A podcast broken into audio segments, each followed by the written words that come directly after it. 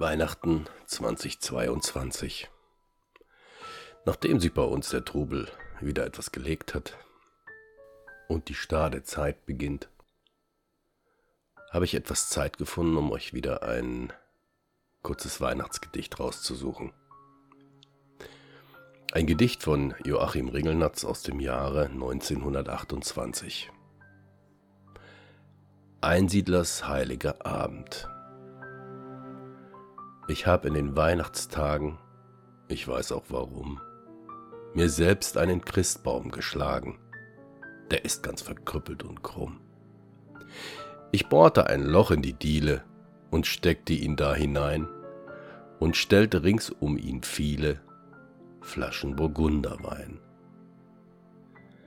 und zierte um Baumschmuck und Lichter zu sparen ihn Abend noch spät mit Löffeln, Gabeln und Trichter und anderem blanken Gerät.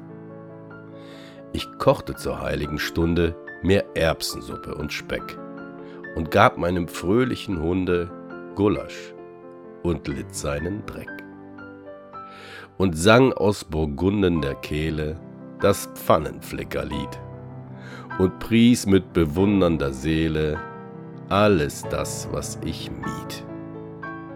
Es glimmte Petroleum betrunken, später der Lampendocht.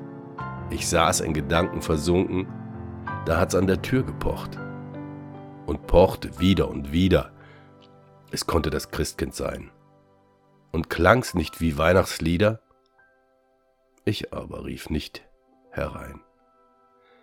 Ich zog mich aus und ging leise zu Bett ohne Angst, ohne Spott und dankte auf krumme Weise, lallend dem lieben Gott.